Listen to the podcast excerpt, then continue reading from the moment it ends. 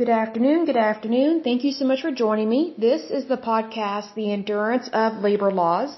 I am your lovely host, Lesley Sullivan, and today is episode 77, and it's kind of going to be a combo of two things, but I'm going to try and separate them as much as possible.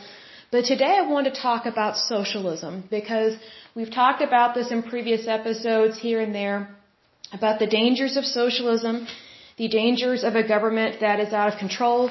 So I wanted to specifically, um, you know, really zone in on that to really give a clear description of it because I feel like, how do I word this? I feel like people want common good, but they're willing to sacrifice their freedoms and they're willing to demonize other people just for the sake of that, which if you're willing to sacrifice something that you're not supposed to sacrifice because it invades your rights as a citizen, or if you're willing to target somebody or demonize them, then you're not doing anything good. You're not helping the common good, and you are actually assisting in tearing your country, your community, and your society apart as opposed to bringing it together. So I wanted to start with talking about socialism. It's kind of hard because Socialism is a stepping stone to communism. And I say that because a lot of people think that socialism, it's just everything is free for everybody, you know, the government's going to take care of you. And I cannot express this clearly enough that socialism is the last thing that you want because you're basically giving your government permission to just trample on your rights. And it starts out in just little baby steps and then it quickly escalates and snowballs and then by the time people wake up to what they have allowed to take place in their country, it's too late and then they have communism or fascism or a combination of those. But what's very interesting with socialism is that there, there's this lie that your government is over, your government is always there for you and they care about you. Now, when you're talking about political officials, nothing could be further from the truth. Now, does that mean political officials are bad? No, but they are not your nanny. They are not your provider, okay? So, that's how our governments are viewed under socialism. And so then the government likes, you know, the government of any country will do this. I'm not just talking about the United States because we're not full blown socialists. I, ho- I hope and pray that we never become that. Because America is one of the few countries that has held out, and we're like, we are not going to do that because we do not want tyranny. But here's the thing people don't realize that when they want socialism, they're actually throwing away their liberties and their freedoms, and also what they don't realize is that we, the people, are the government. But if you're handing over all these rights and responsibilities to people that you elect into office or people that you are not even electing into office, but they're just getting appointed, your rights are going to be trampled on very quickly. And a lot of times people don't realize it because they're lulled into a false sense of security because they believe every little happy report that, that gets released from the news or from the government or from agencies and things like that. And you know, you, you can't believe everything at surface value. You have to dig a little deeper. And I don't say that to, to make people question every little thing, but you know, here's the thing. When you have true freedom and true liberty and you don't have socialism, communism, or fascism, you don't have to dig very deep to know what the truth is. But unfortunately, the more indoctrinated your citizens become in regards to socialism, communism, or fascism, that's when things start becoming more and more hidden by the government of any country and then that's when you really have to question things, and it's really sad. So I want to go ahead and talk about socialism, and this is going to very quickly go into communism because of how, well, it's basically a big lie. Socialism and communism, it, it makes all these promises. You have these people that are either elected to a public office or they have basically nominated themselves like a little dictator and they make the, all these promises that they're going to help you and provide for you. And the way that they do that is they demonize people whom you may not even know just because they're rich, they're wealthy, or they have more than you, and they're demonized for being prosperous and successful Well, just so you know, whenever your government or your political leaders give themselves permission to steal and they make thievery legal for them but illegal for you, you're in a whole lot of trouble.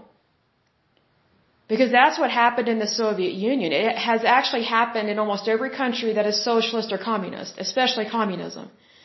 You know, the government gives it, gives itself permission to trample your rights. But then if you try and trample on the rights of the government, quote unquote, then you are thrown in jail, if not tortured or deported, which is what happened in the Soviet Union and that currently happens in communist China.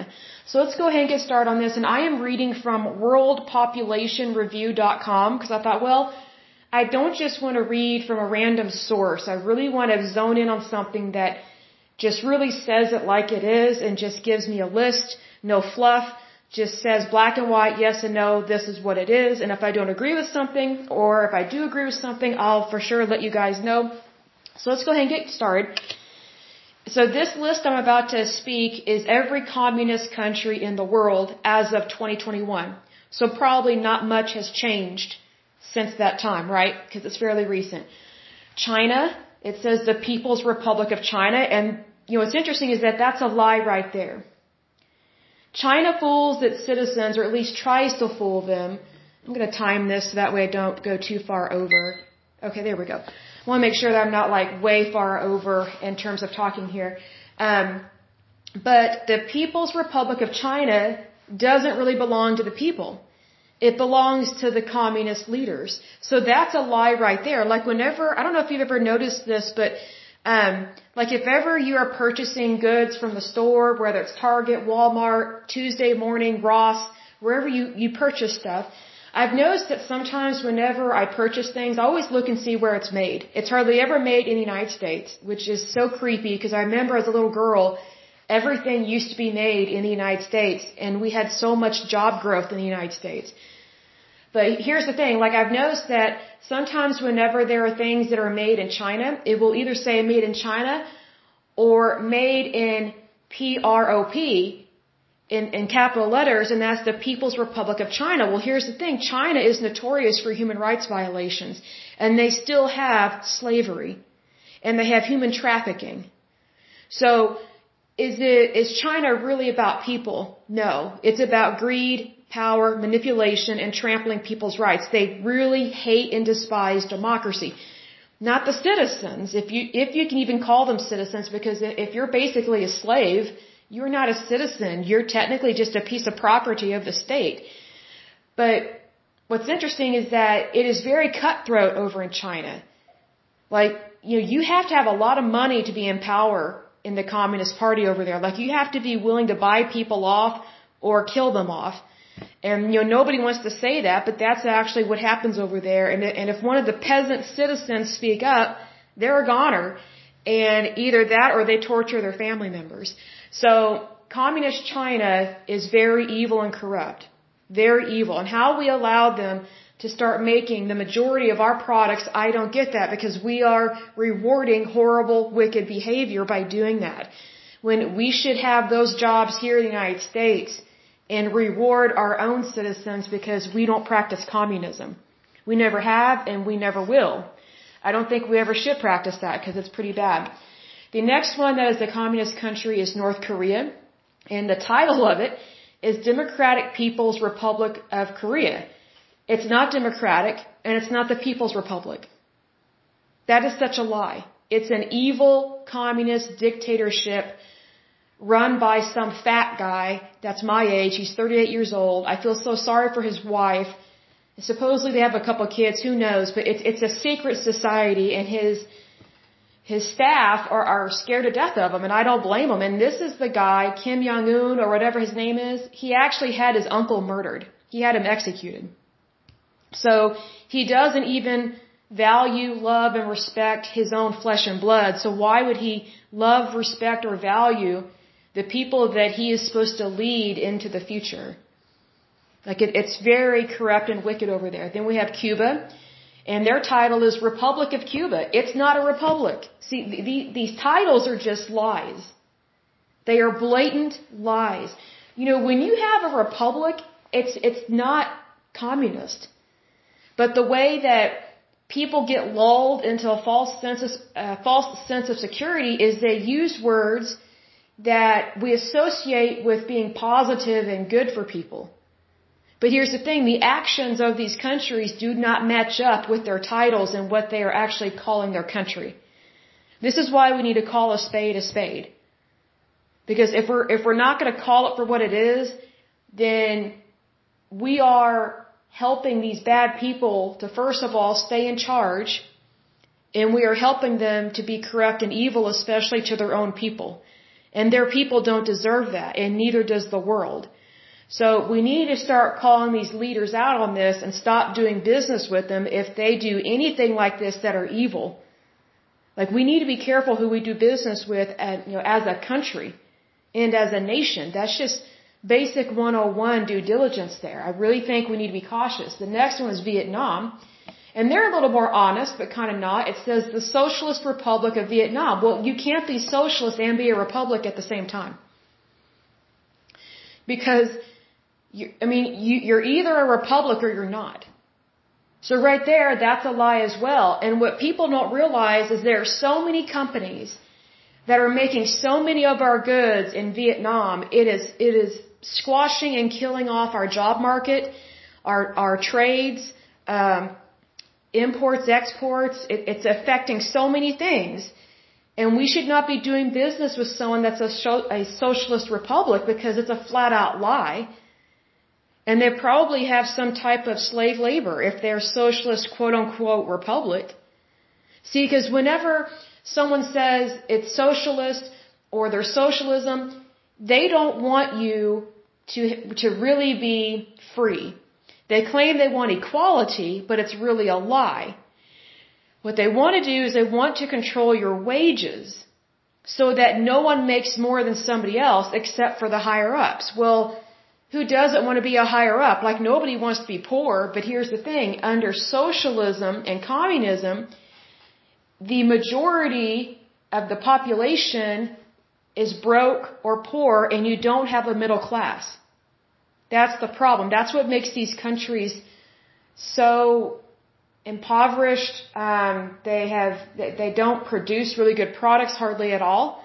Um, if they do, they're cheap, and then they don't pay their workers appropriate wages. So you know it's a lie when they say they believe in equality and they want everybody to you know to have equal opportunity. It's like well they may want they may truly believe in equal opportunity, but the only opportunity they want people to have is the bomb of the barrel opportunity, and, and that's that's not right. That is so cruel to do that to somebody. The next one it says is a communist country in our world as of 2021 is Laos, and it's uh, Lao People's uh, Democratic Republic, which, you know, the fact that they say Democratic Republic and yet this is a communist country, it's such a lie. It is such a lie. And this article says, despite communism's um, theoretical vision of equality so pure that governments themselves are unnecessary, real world communist countries typically have overbearing, oppressive governments that maintain tight control over their citizens. For instance, North Korea's official name might lead one to believe its people are free and empowered, but in actuality the country is a secretive dictatorship in which the government controls nearly every aspect of its citizens' lives and has been accused of massive human rights violations. So, you know, even though the United States is not perfect, we do not have human rights violations like this. We, we, we do not have these problems. And even though our government is a little out of control, it's not as bad as these communist countries like we have it way better and we, and we need to do a better job of protecting our freedoms and our rights. The next section talks about socialist countries of the world. And so the next, these next ones are uh, Bangladesh. It says the People's Republic of Bangladesh. Again, if you're socialist, then your country really doesn't belong to your people. And it's not a republic because you're not really free. So that's a lie right there in the title. This next one is the state of Eritrea. I've never heard of that place, but it's E-R-I-T-R-E-A. I'm not familiar with that. Um, I'm not sure how to pronounce this next one, but it's G-U-Y-A-N-A. It says it is the Cooperative Republic of whatever that name is. You know, if you're a socialist country, you're not a republic. Then we have India, and it says the Republic of India. You know, India may try and act like it's a democracy, but it's really not because it still has the caste system, which is a form of slavery and it's enforced slavery. And for those that don't know what the caste system is, it's where whatever uh, whatever economic status you were born into, you will permanently stay there. Like for example, if your family cleans toilets and shovels manure, that's all you're ever going to be allowed to do. You will never be able to move up into middle class or upper class, whatever the case may be. So India is kind of hypocritical and they have a they you know here's the thing India has a lot of poverty a lot. It's ridiculous. They don't take care of their people because they're not a true free country. They're not a real republic. They're not a real democracy. I think they have a, a parliamentary kind of government and it's kind of a joke um, considering how much uh, poverty they have how much death and disease they have. It's ridiculous. And a lot of their products are subpar. Um, I've said this in a previous podcast that you know we're having a problem right now with drug manufacturers um, making drugs over in India, and they are so cheaply made and so horribly made that they're dangerous. You know, uh, I mentioned Senator Elizabeth Warren in a previous podcast, but she had a another hearing that she was on and she was asking these people about um, some of the drugs that are being made in other countries. And, and you know, we have the FDA here, the Food Drug Administration, uh, Food Drug Administration here in the United States, but over in India, it's like a free for all. And some of their products are contaminated with blood, urine, feces, and then they sell us those drugs. Like they don't have quality control whatsoever because they don't care to make good goods. They don't care to do the right thing. That being so, we don't need to be doing business with India. We should be making all of our drugs here in the United States and just imagine how many jobs that would provide. Like just think about, you know, I'll give an example. Go to Walmart and walk down uh, the aisles that are like for heartburn medicine, like anything that's over the counter, Tylenol, aspirin, Aleve, Pepcid AC, Zantac, Nexium, um, you know, just anything and everything. Anything that's over the counter in terms of things that you take for uh, medicinal purposes. Imagine if every single one of those products was made in the United States. What a blessing that would be. That would greatly increase our prosperity in this country because it would provide thousands upon thousands upon thousands of jobs to so many Americans. And it would greatly increase our middle class and our upper class. And that's really good because then we would have less people on the poorer end of the spectrum because we would have more job availability and plus, when you're making drugs, the wages are better. So why aren't we making all these things here? And plus, we have way better rules, laws, and regulations on the books in regards to food and drugs that no other country compares to. So I would think that we would want to provide the best products to consumers and to patients if they're having to take something like this over the counter, as opposed to these drugs that are made in other countries that, you know, we don't know if it's even sanitary. It, it is quite gross. Some of the things that were discussed in this, in this, uh, Senate hearing. So again, if you haven't checked out a, a Senator Elizabeth Warren's YouTube channel, you need to check her out. Even if you're a Republican or an independent, you need to listen to what she's saying because she actually does care about people. Because it, because if she didn't care about people, she wouldn't mention the safety or the efficacy of drugs or lack of it that is being um, practiced over in India. And India is a huge culprit of doing dirty business, selling dirty drugs. And India is one of the top polluters on the planet. They're right up there with China in terms of ruining our environment, um, possibly influencing global warming. I mean, affecting our glaciers and the melting, all these things. We do have global warming. I do think there's some things that can be made worse by it. But I also know that our planet heats and cools naturally on our own. However, India is doing a fantastic job of ruining the environment. But no one wants to call them out on it, much less call China out on it. And you know, if these countries are polluting the planet at a super high rapid rate, we should we should not do business with them. Because that tells me they don't care to do what's right. In so many ways. And you know what? I don't do business with people that make poor business decisions or they don't have ethics or morals. I walk away from business deals all the time.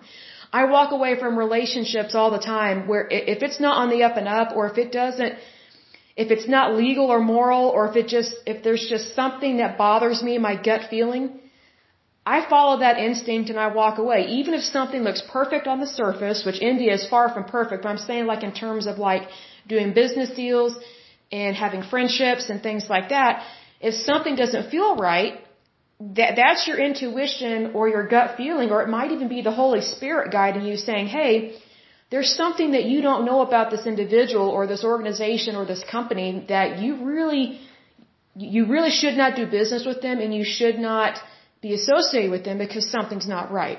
So however you want to interpret that or read that, that's what it is. But, you know, India is still not a republic. Oh, and another thing, um, they practice a lot of pagan religion, uh, pagan religions over there, and some of them are very grotesque in what they do to people, mutilating people's bodies.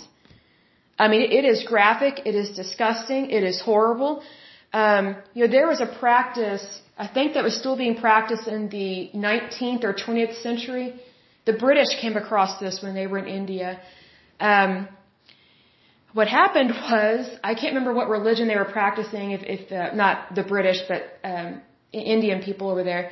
Um, I think it's Hindu, Hinduism, if I'm not mistaken. If I'm wrong, correct me. But it's it's one of the pagan religions that some people practice. And um, what happened was, you know, let's say a man and a woman are married, and he dies fairly young, you know, in their marriage. Well, she's not allowed to remarry, even though she's still a young woman. And so there's this practice that if your husband died, you had to die with him. So they would throw these, these widows into a burning fire. How cruel and sick and evil is that? Like that is, I hope that's not still taking place, but I mention that because India still has a lot of villages over there that are not built up. They're not towns. They're not cities.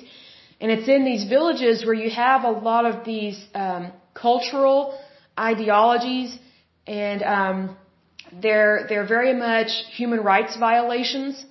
And it's usually women and children that suffer the most. Like, can you imagine being 25 years old?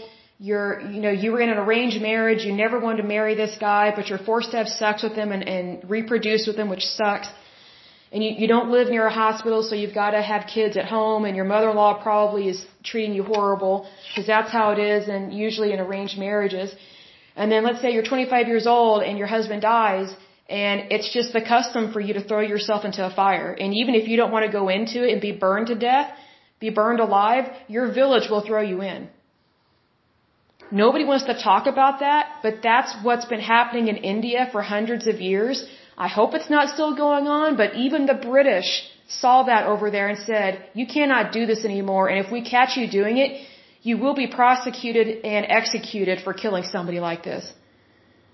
Because it was, it was so pagan and so grotesque. Like, you know, people may think, you know, like for example, when the Beatles went over to India and had like a spiritual, so-called spiritual experience, you know, in India and finding themselves and, you know, this kind of new age medicine or, or new age meditation, you know, they're probably just smoking weed, but you know, it's one thing if you are very rich and you go over there to some commune. It's completely different. Plus, they're foreigners. And plus, India wanted their money. So there's a lot of greed there too in India that no one wants to talk about.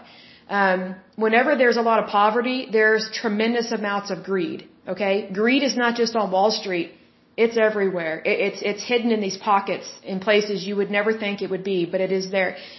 But like I was saying, it's one thing if you're super wealthy or rich and you go over there to have like a spiritual retreat and stay at a stupid commune. But if you're just a regular everyday citizen of India, you know, I guarantee you, you're not going to be happy meditating when, you, you know, you're a woman, you're young, your husband just died, and you know that your village is preparing a huge bonfire to throw you in it. They don't throw the kids in it, but they throw the wife in it, the widow.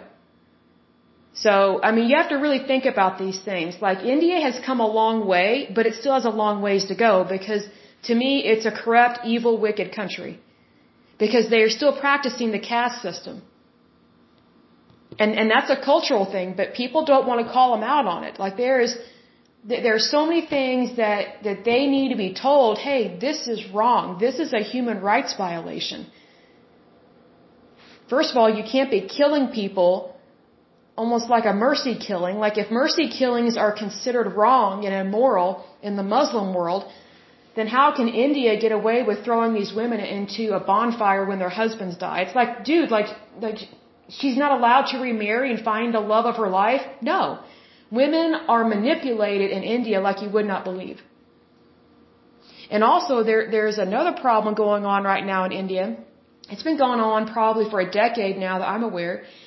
They've got a problem with um typical mother-in-laws over there. Um they're really mean to their daughter-in-laws especially in the villages. Like, you know, if you live in a city and you're educated and you went to college, the odds of your mother-in-law being horrible to you are really low. But, you know, the more uneducated they are and the more rural they are, living out in those villages, the, the, the worse the mother-in-laws are because the mother-in-laws try to control the entire family and the sons just allow it because they're stupid and pathetic and they don't act like a man. It's like, how can you marry a woman, say you love her, have sex with her, and then let your mother be brutal to your wife and beat her? Well, this actually, this happens all the time. There's one woman, um, she became pregnant with twins, and the mother-in-law and the son, um, wanted to know if the twins were girls, because if they were girls, they wanted them to be aborted. Well, the daughter-in-law did not want to abort her children. Well, guess what the mother-in-law did? She threw the daughter-in-law down the stairs tried to kill her and tried to get the babies to miscarriage. So this woman had to run for her life, leave her husband who did nothing to protect her. He should go to prison for assisted or attempted murder. He should totally be thrown in jail, if not executed for that, as well as the mother-in-law, because what they're doing is so evil and cruel. But she got away from the evil mother-in-law and from her stupid husband and divorced him, and now she has two very beautiful twin daughters, and she has moved on with her life. But, you know, that's, that's modern stuff that's happening right here, right now, over in India. So again, Republic of India, it's not a real republic if that stuff is going on. It's a human rights violation.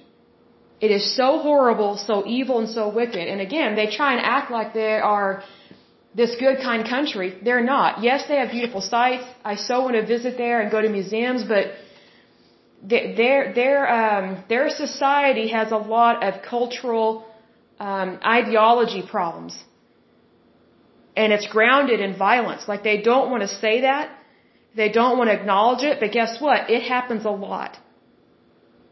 So much so that India has had to pass a law that you cannot, I think it's called an ultrasound or a sonogram, I forget what the exact word is, to figure out what the sex of the baby is if you are pregnant over there, you cannot get an ultrasound or sonogram just to know the sex of your child because they don't want to take the risk of having all these abortions, of getting rid of all these little girls. I mean, India in that respect is no different than China. Like for a long time, China was aborting and killing off little girls because everybody just wanted a little boy. Well, then China, and for some time now, has had a shortage of women. So there are so many Chinese men over there in China that they can't find a wife to marry because all these little girls, all these babies were murdered. Well, they were having that problem and are still having that problem in India, so much so they had to pass that law. That no OBGYN, no doctor is allowed to perform a sonogram or an ultrasound, whatever it's called, to determine the sex of the baby, especially if you're wanting to kill that child. That's how bad it is over there. Like that is so pagan. And it's also a form of eugenics. Now, if you remember, eugenics is nothing new. It's, it's still horrible and graphic, but it's not new. You know, eugenics is a form, it, it's been used as a form of birth control since, you know, a long time. I think one of the earliest examples I can find of eugenics being used as birth control is during biblical times there were these peoples uh, practicing pagan religions, and, and the Israelites were camped out near uh, these other people. And um, our Heavenly Father said, "Do not do business with them. Do not intermarry with those people because they they kill their own children." And the way that they practice uh, birth control is they worship these pagan gods that supposedly required a human sacrifice, so they would just set their kids on fire that they didn't want. So if it was wrong for that to be done way back then in biblical times, then it's still wrong to do it today. And it's always been wrong. But that's one of those things, when you practice anything that is, um, how I word this, that is grounded or uh, has its beginnings in evil and in uh, evil atrocities, and it's also cult-like, it's not holy, it's not from God, you, you can definitely expect a lot of problems because that is human behavior gone really evil and it's running amok. And like I said, it's always women and children that suffer the worst. It's really sad, but that's just what it is. So the next country that is uh, socialist is Nepal. Again, totally fake title. It says it's the Federal Democratic Republic of Nepal. If you have to say those three words, Federal Democratic Republic of Nepal, that pretty much tells me you're just trying to convince everybody that you're not socialist when in fact you really are. The next one is Nicaragua, which is the Republic of Nicaragua. It's not a true republic, that's a lie. Next one is Portugal, and it's the Portuguese Republic. Again, it's not a real republic, not at all. And Portugal is bankrupt. Um, and so is Belgium and some other countries. Like they, they don't even know how to balance their books, so it's really pathetic and they have ruined their currency. So it's kind of like, do you really want to take advice from a socialist country? Not at all. They, they don't understand capitalism. They love the money, which is why they try to confiscate it. But, um, they don't actually understand how to balance books, so maybe they should go to accounting school and learn about that. Or maybe take a QuickBooks class or an Ulta, what's it called, Ultra Tax class or something and learn about how money really works as opposed to how to stealing, uh, as opposed to how to steal money from your citizens. The next one is Sri Lanka. And that one's not a good country either. It's the Democratic Socialist Republic of Sri Lanka. You know, it's kind of hypocritical to say Democratic Socialist Republic because just by the fact that saying it's socialist right there in the title tells me it's not democratic and it's not really a republic.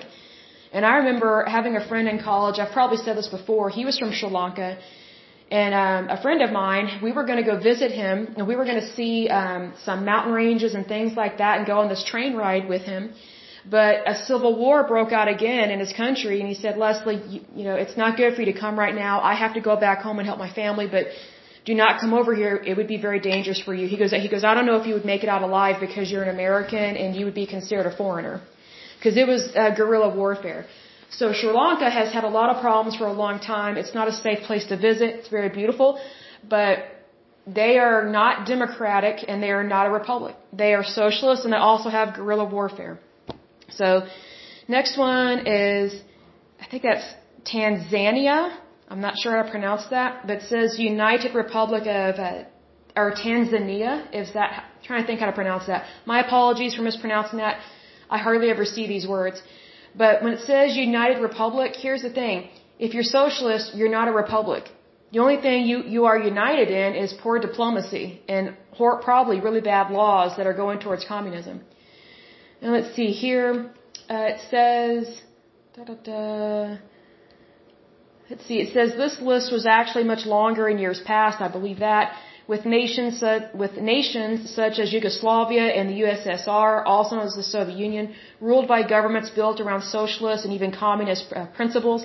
However, many formerly socialist economies have evolved to embrace more elements of capitalism over the past half century and have begun deleting socialism from their constitutions as well as their economies. I don't believe I don't believe that because typically what happens with these socialist countries, they claim to want democracy and freedom, almost like Russia and also the Ukraine. But, uh, but when it comes down to it, all they want is the money. They don't really want people to have freedom. And that's probably one of the reasons why there's that war going on right now between Russia and the Ukraine. Because again, the Ukraine is part of the Soviet bloc. So, it, it's one of those things that, it, you know, how do I word this? They can claim they're for democracy and for people's rights and freedom, but it really comes down to the ideology that is in their heart and in their mind and actually what they practice and say every day. You know, just because someone waves an American flag, that doesn't mean they believe in America. Like you have to look below the surface and see what's really there. And I love our flag. I love the American flag. I love America, but I've learned that just because, you know, just because someone waves that flag, that doesn't mean they really value the United States. I've learned that over the years. There are so many hypocrites. It's unbelievable. But let's see here. Um, it says states currently governed by socialist or communist parties. It says here um, Algeria, Angola, Argentina, Bangladesh, Bar, uh, Barbados, uh, Bolivia, Republic of the Congo. I don't know how to pronounce this one, but it's D J I B O U T I. I haven't heard of that one. Next one is Guinea, and I can't pronounce the second word. It's B I S S O. Sorry, B I S S A U. And the next one we've already talked about. And see, this this next one is Mauritius, M A U R I T I U S. I haven't heard of that one. And they list Mexico. You know, here's the thing. Mexico, it's governed by socialist or communist party, but the entire country is not socialist or communist. Um, I think it's more free than other communist and socialist countries, but um, it has a lot of drug lord problems. It has a lot of gang violence, so that's a problem there. The next one listed as being currently governed by socialist or communist parties is uh, Moldova. I've actually met a woman from there, and there was no way she could be successful in her country, so she came to the United States. So what does that tell you about socialism and communism? It's very difficult to be prosperous there, unless you pay someone off or um, you you know, choose to be corrupt. You know. The next one is Mozambique. Next one is um, how do I pronounce this? Namibia. N-A-M-I-B-I-A. Next one is Nepal, uh, Nicaragua, Peru, Portugal, uh, St. Vincent and the Grenadines, if I'm pronouncing that right, South Africa. South Africa is notorious for crime. It's one of the most violent places to live, and there are people that will say, "Oh, it's great." And I think there's that Trevor guy. What's his name? The one that took took Jon Stewart's place on the Daily Show. I'm probably mispronouncing his name, but he's from South Africa and um, he he tried to make it seem like his country is so great, and it's not. There, I have met so many people from from South Africa um, that left South Africa because it was so dangerous, it was so horrible, and it was really dangerous for uh, for um, I was going to say white people, but um, people of European descent because they're being targeted by um, African Americans and the government and the local authorities were finding it very difficult to help protect um, these property owners that were of European descent because they're being targeted because they're white. So South Africa, big problem. It's been a problem for years. Now, are there some beautiful cities there? Yeah, but if you're rich, you have it great. Because you can easily pay for a bodyguard, you can easily pay for a butler or a maid, but most people don't have that luxury, and that's the problem you know, in the United States, you don't have to be able to afford luxury to have a really nice life and to have safety. But in these countries, the only way you can really be safe is to be living in a lap of luxury because you can pay people off and you can pay people for protection. But most people outside of that cannot afford that, which is why there's still so much violence and why there are so many victims that suffer. Next one is Syria. Um, let's see here, Venezuela. Venezuela has been a problem for a long time in terms of the violence there. And then um, Zimbabwe. I don't know much about those. Um, not very much on that. Um, but I wanted to mention those because, you know, what I really want to swing home on this one is think about all the countries that we, we listed. Not a single one of them is known for democracy. Not a single one of them is known for um, having great citizenship. Um, they're not known for being prosperous. It's just the opposite. There's so much corruption. Like, is the United States perfect? No. But we do not have corruption like these other countries. It is, you know, our corruption is, is like kindergarten level corruption. These people, it's like a master's or a PhD level of corruption. It's, it's so amplified in these corrupt countries. And um, I would say one of the number one places I can think of where there is so much corruption but no one wants to talk about is in Africa. All these different um, states and city states in Africa, uh, that have all these problems over there. And a lot of it has to deal with that tribal mentality. Now, for those that think that's offensive to say that, it's not offensive, it's true. There's a lot of genocide still going on in Africa. And it's, it's these tribes that are killing each other off. It's horrible. It's, it's so sad because they, they, it's like if you're in one tribe, then, then you, they, they, they, how do I word this? If I'm in one tribe and you're in another tribe, there's just this tribal mentality where each tribe gives themselves permission to murder another tribe, but they don't see it as murder. They see it as their responsibility to wipe certain people off the face of the earth because they're not part of their tribe. It's very barbaric, it's very cruel, it's very grotesque. Again, it's always the women and children that suffer the worst. It's very brutal to them. It's horrific, it's graphic. Just because we don't hear about on the news doesn't mean it doesn't happen. It's been going on for some time. Um, but it's just this tribal mentality of that, you know, just because you're a fellow human being, that doesn't mean they view you as a fellow human being. And in fact, they, they think you are below them if you're not within their tribe or if you're not of a certain bloodline. It's just bizarre. It's so cruel and sick. But that happens a lot in Africa, so much so. And they also have a slave trade still over there. They still have slave trades of African Americans and they also have a white slave trade. So if you are a white person of any kind of European descent, do not travel over there. Do not visit over there unless you are super rich and wealthy and you can afford um, to stay at a very swanky hotel that doesn't allow bad people in and is very cautious about when people get kidnapped. I mean, that's just it, it's a dangerous country. It's a you know it's it's a dangerous continent, I guess you could say. But um, you know, sometimes Americans are very naive, and that's not always our fault because a lot of us, you know, a lot of us don't travel the world. And that's okay. Like, you know, we, we live our lives and, you know, we do the best we can and, you know, but th- there's just so much that we don't realize is out there that we do need to be aware of because the last thing we need in the United States is a tribal mentality, tribal killings, socialism, communism, Marxism, or fascism. I mean, all those things are just littered with human rights violations. They're illegal, unlawful, unethical, immoral, amoral, and just grotesque forms of um, of human behavior that has no place on this earth. Because practicing evil is a choice, just like doing good is a choice.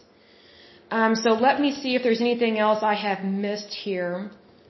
I'm just going to look and see. I was talking a little bit about Marxism a little bit, and you know we'll probably go into more detail about that in, a, in another episode about where Marxism comes from. Why is it such a problem? Because it's I don't know how else to describe it, but socialism and communism, uh, fascism and Marxist um, mentalities and theologies, they violate human rights on a, a how do I word this, on an astronomical scale.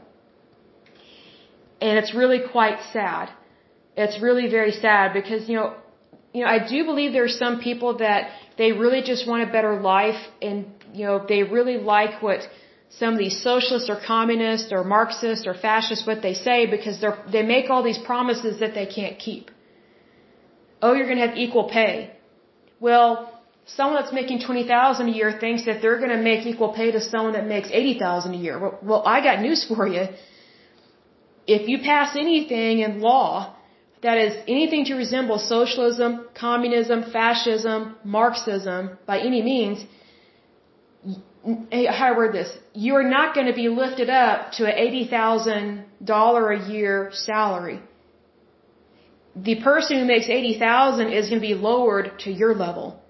And then your government that you approved of will call that equality even though now both of you are suppressed and oppressed. That's how these different regimes work. And no one wants to call socialism a regime, but it really is. Because you're still putting people in charge of your life, your fate, and your destiny that have no business being in charge of it. Because we the people are the government. You know, we, we the people are the community. We, we are the nation. We are the society. Now, do we need a government? Yes, by all means, but there's a difference between small government and large government. The problem with socialism, communism, fascism, and any kind of Marxism is that it greatly, um, how do I word this? It greatly exaggerates the role of government so much so that you no longer have a voice as an individual. Because now your government that you approved of, now they view you not as an individual, they view you as a, as a whole. They, they, they view you as a collective. So if they view you as a collective, then they don't have to acknowledge your individual rights, which includes voting rights, property rights, um, it deals with tax laws, um, it deals with um, employment law, banking laws, things like that. There are so many laws and regulations that are guarded. Um, how do I word this? There are rules, laws, and regulations that help to protect your individual rights within a truly free country. That's how rules, laws, and regulations are supposed to work. They're, they're supposed to be for the people, not against the people. But if you do socialism, communism, fascism, or Marxism, you will no longer have those rights that you hold so dear to you, and you may not realize that they were dear to you until you lose them. And then when you lose those rights, it's almost impossible to get them back. And I say almost impossible because it is possible, but it will be very difficult for you. So I mention this because we're seeing a lot of this stuff take place right now because I'm surprised we still have communist countries on the face of this earth, considering how many people have been brutally killed um, in the name of communism and, in the name of, of progress. I mean, it's it's brutal. Like millions of people have died, millions that we know of have died at the hands, especially of communism and fascism and Marxism. Socialism is just kind of the the weaker twin or the the the weak the weaker cousin of these. That's why socialism isn't seen as evil as these others.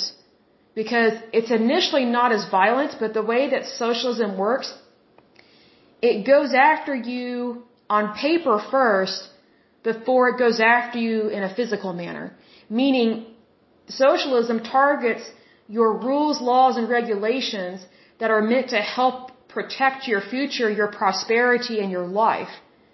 So it, it goes after things on paper first, and then it allows communism, fascism, or Marxism to do the dirty work. Even though socialism set up the platform to give these other people permission to steal from you and to change your laws so that you will not be as successful. And that you are no longer in control of your government officials, your government officials are in charge of you. That's the thing. So that's why socialism is, is sneaky. It's, it's, it's, how do I word this? It's almost like, you know how like when you're having people over at your house for Christmas? And everybody has that one relative that snoops to your house and may or may not lift something out of your house. And then when you realize it's gone, you think, well, they may have done it, but, well, we've got this other relative that's, that's, you know, a, a convicted felon, so we're gonna blame the person that's already been convicted, but we're not gonna really think about the relative that, hey, maybe they kind of have sticky fingers, maybe they just want to borrow it. That's what socialism is. It's a sticky fingers relative because they're not blatantly stealing from you. It's not violent oppression, it's just sneaky oppression. So that's how they're able to fly under the radar. It's because they don't break as many laws, and if they do break laws, it's not as bad as what these others do. Because it's not graphic or violent crimes. It starts out as, oh, well, we just want to help the environment. Oh, we just want to help the poor. It starts out with this quote unquote do-gooder, uh, how do you describe do-gooder attitude, but it's really about thievery. It's really about legalized stealing. So socialism is just the, it's just the sticky finger relative of these other groups. That's the best way I can describe it. So don't be fooled by it. And whenever a politician starts making all these promises, regardless of whether they are Democrat or Republican, your ears need to be perked up. Because promises don't mean anything if they violate the laws or if all they want to do is change the laws so that way they can do what they want while they are in term or while they are serving their term in office. That's not what laws are for. Like, th- that is so horrible to do that to a nation. To just change rules, laws, and regulations every, you know, every so many years based on who's in charge. We know that's what happened over in the United Kingdom and also some other nations um, or monarchies way, way, way hundreds, hundreds of years ago. Um, there were so many citizens that suffered at the hands of different monarchies because basically you couldn't practice a religion unless it was what the king or queen practiced. Which is really sad. So, you know, it's like if you had a queen that was Catholic, then everybody was forced to practice Catholicism, and if you didn't practice Catholicism, you were convicted as being a traitor and or a spy, and you would be publicly executed and tortured both male or female. It didn't matter. Then let's say that queen or king died. Now you've got a, a monarchy that's Protestant. Well, now everybody has to practice Protestantism. But if you're Catholic, you get executed or exiled. Your Protestants uh, did not murder or kill as many um, citizens as the um, as the Catholics, which is really sad. That's just part of history. But my point is this: it shouldn't matter who's in charge. Because your laws, your rules, laws, and regulations should still be to protect the citizens. Whoever is in charge, like your leader, they're just leading you in the right direction. They're not supposed to change your direction. Because they, they may very well not be a, a good shepherd, which sucks. That would be horrible, right? But that's how a lot of these communist um, parties are. That's how a lot of these socialist countries are. You know, they don't want you to know what rules, laws, and regulations are on the books because they don't want you to know what they're changing and manipulating. But when you have a truly free country such as the United States, you have a democracy, you have a true uh, free republic, and you have capitalism, everything is is open and available in terms of your rules, laws, and regulations. Like it's available for you to read and to interpret as a citizen for yourself. It's not hidden because you're supposed to have access to your rules, laws, and regulations as a citizen of your country. But look at it this way if you lived in North Korea, do you really think Kim Jong un, whatever his stupid name is, do you really think he would want you to know about any kind of rights that you have? No. He, he murdered or he had his uncle murdered. He killed off a relative. I mean, that's just the insanity of that guy. How he has not been assassinated, I, I don't get it. I just don't get it. I would think, I would think there would be enough citizens that could take him out, but he has such a death grip on his country. Like, he is really good at intimidation, but also, he has people that do the intimidation for him, which is the military. And they are cruel and wicked and evil to so many people. But anyway, we are looking at about uh, 53 minutes right now, almost an hour. So um, I will go ahead and end this podcast. Um, but next time we'll probably go into more detail, excuse me, about fascism and or Marxism. Because number one, I myself need to be reminded of what these differences are. Because when you know the differences, then you know what to look for whenever you go to the voting booth and you see, okay, what's on the ballot? What do I need to know? and what should I be voting for and what should I not be voting for? Because it's like if you don't know the basics, and it makes it very difficult, and I'm right there with you, it makes it very difficult to, to really know what's below the surface. You know, just because someone says they care about the poor, that doesn't mean they actually care about people because sometimes people say, oh, we care about the poor, but all they want is permission to steal from the rich. Well, look, a thief is a thief. It doesn't matter who they're stealing from. It doesn't matter if they're stealing from a poor person or a rich, a rich person. It's still a crime. And it still is punishable by law.